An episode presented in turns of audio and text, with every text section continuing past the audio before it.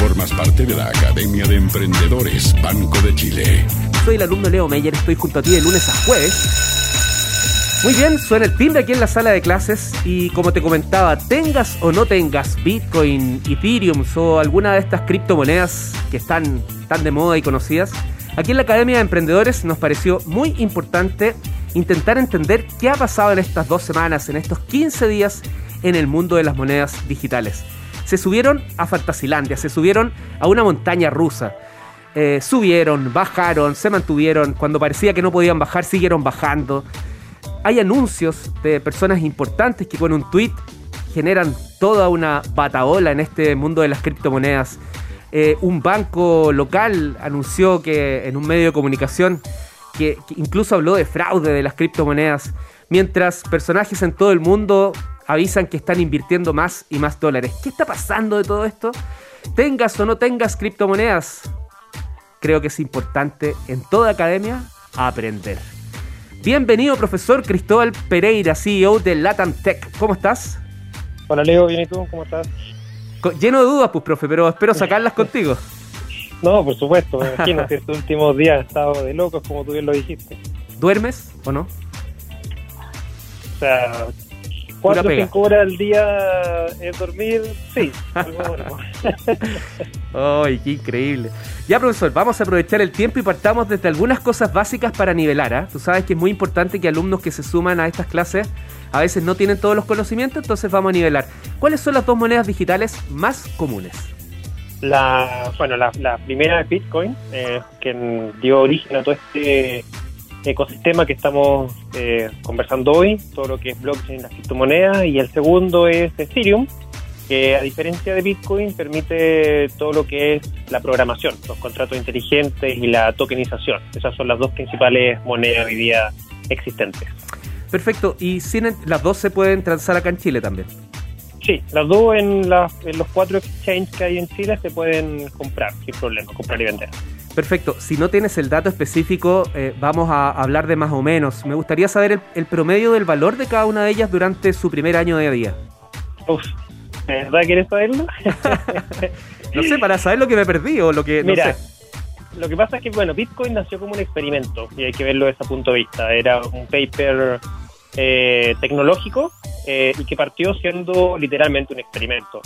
Em, el primer gran hito en términos de, fijar un precio eh, a Bitcoin fue lo que pasó hace una semana atrás, un 22 de mayo del año 2010, cuando se transaron dos, dos pizzas por 10.000 Bitcoins. Eso te da más o menos como 40 centavos de dólar aproximadamente en términos de valor. Em, de un Bitcoin eh, después del primer año. O sea, estamos hablando que eh, Bitcoin parte el 3 de enero del 2009 y estamos hablando que el 22 de mayo del 2010 recién se hizo una transacción por un bien físico y marcó un hito de un precio. Así que podemos decir que eh, Bitcoin partió con ese precio y luego que, se empiezan a crear los mercados y los exchanges de criptomonedas, llegó rápidamente un dólar y luego ya 30 dólares y bueno, de ahí a los números que vemos hoy día con un pic de 65 mil dólares aproximadamente, que fue su máximo precio marcado hace un par de semanas atrás. Y el caso de Ethereum es diferente porque Ethereum nace con un precio ya establecido, nació su red principal el 31 de julio del año 2015, aproximadamente a un precio de unos 50 eh, centavos de dólar.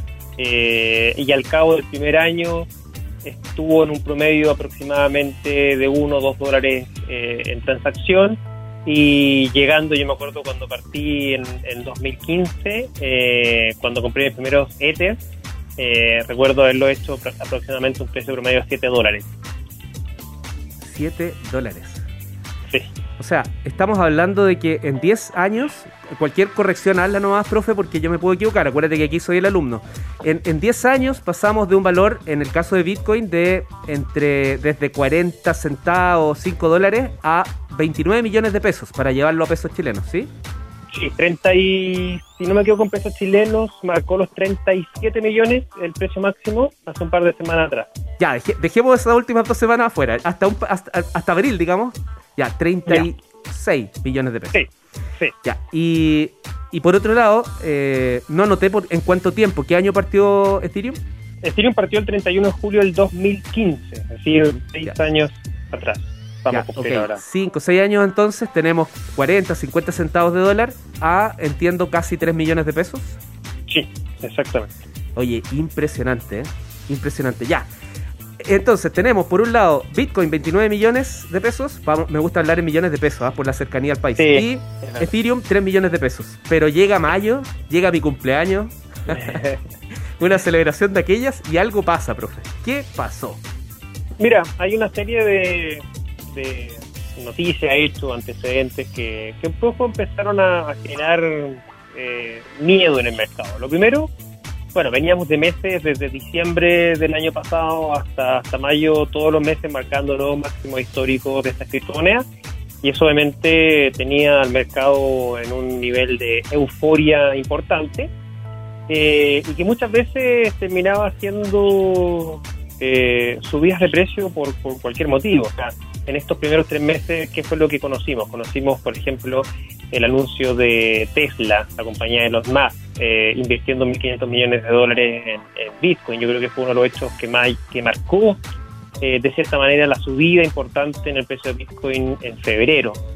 Eh, y luego una serie de otros eh, antecedentes que quizás a lo mejor la gente no los conoce, pero grandes bancos de inversión en Estados Unidos anunciando que eh, iban a habilitar la compra de Bitcoin y otras criptomonedas en, en, su, en a sus respectivos inversionistas o, o, clientes de alto patrimonio. Entonces eso le estaba dando cierto nivel de una nueva clase de activo a Bitcoin y a las principales criptomonedas.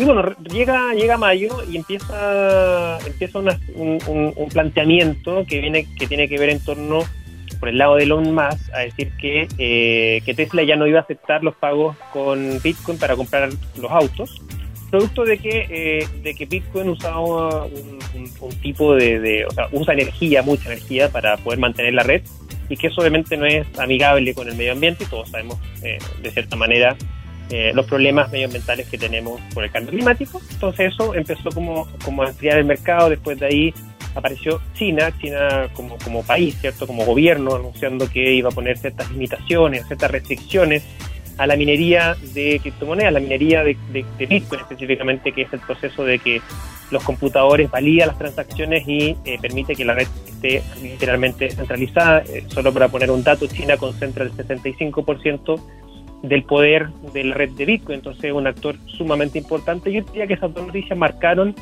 estas fuertes correcciones que vimos donde las personas que más vendieron fueron personas que empezaron a comprar entre diciembre y mayo, que son inversionistas muchas veces eh, novatos, que a lo mejor no entienden mucho la tecnología y que solo invierten por el solo hecho de que el mercado estaba subiendo y que al ver estas correcciones que Bitcoin pega 15%, 20%, salieron 55%, corriendo. salieron corriendo y eso eso genera una bola de, de, de, nieve, o sea, se empieza a generar un mercado con, con más miedo, empieza a, a, dudar, cualquier noticia que sale empieza a cuestionarte.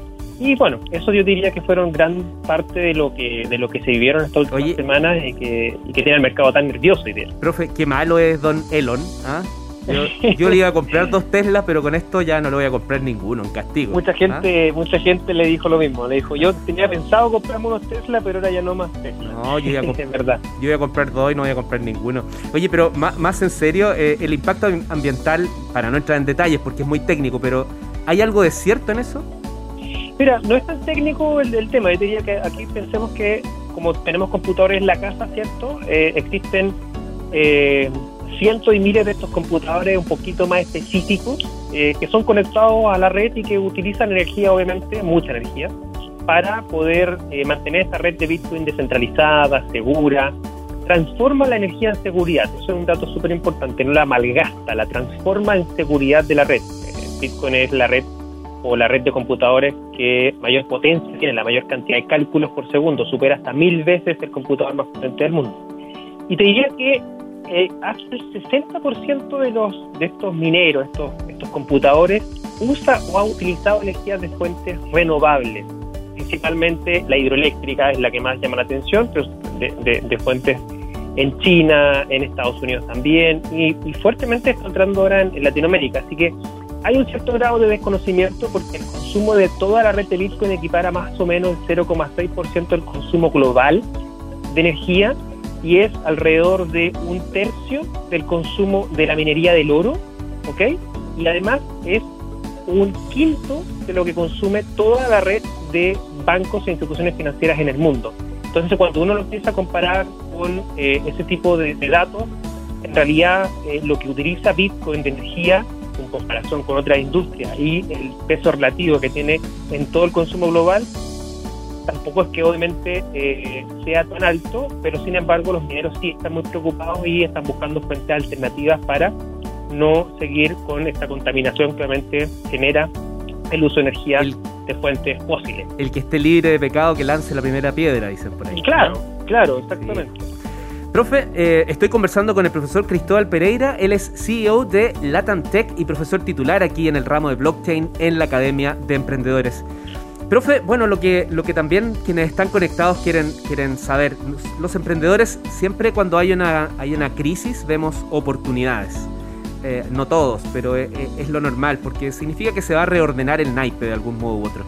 En este caso, no sé si, si, si tú puedes intencionar el que la gente entre o no entre ahora, pero, pero ¿cuál sería tu opinión al respecto? Mira, yo soy una persona que cree fuertemente en el desarrollo tecnológico de, esta tecnología que, que, viene a revolucionar, impactar desde mi punto de vista el sistema financiero global eh, en los próximos 10, 15 años eh, estamos viendo, estamos siendo parte de eh, estas modificaciones de este, este, esta revoltura que se está dando, modificar el, el, status quo. Y te diría que yo soy muy optimista de todo lo que se está viviendo actualmente. Eh, sin obviamente eh, poniendo el disclaimer y ningún ánimo de, sugerir algún tipo de inversión. Eh, yo soy una persona que literalmente tiene todo su patrimonio en esta tecnología, en, los criptoactivos, porque creo fuertemente en eso y la única manera de mostrarlo es porque tengo mi fondo ahí.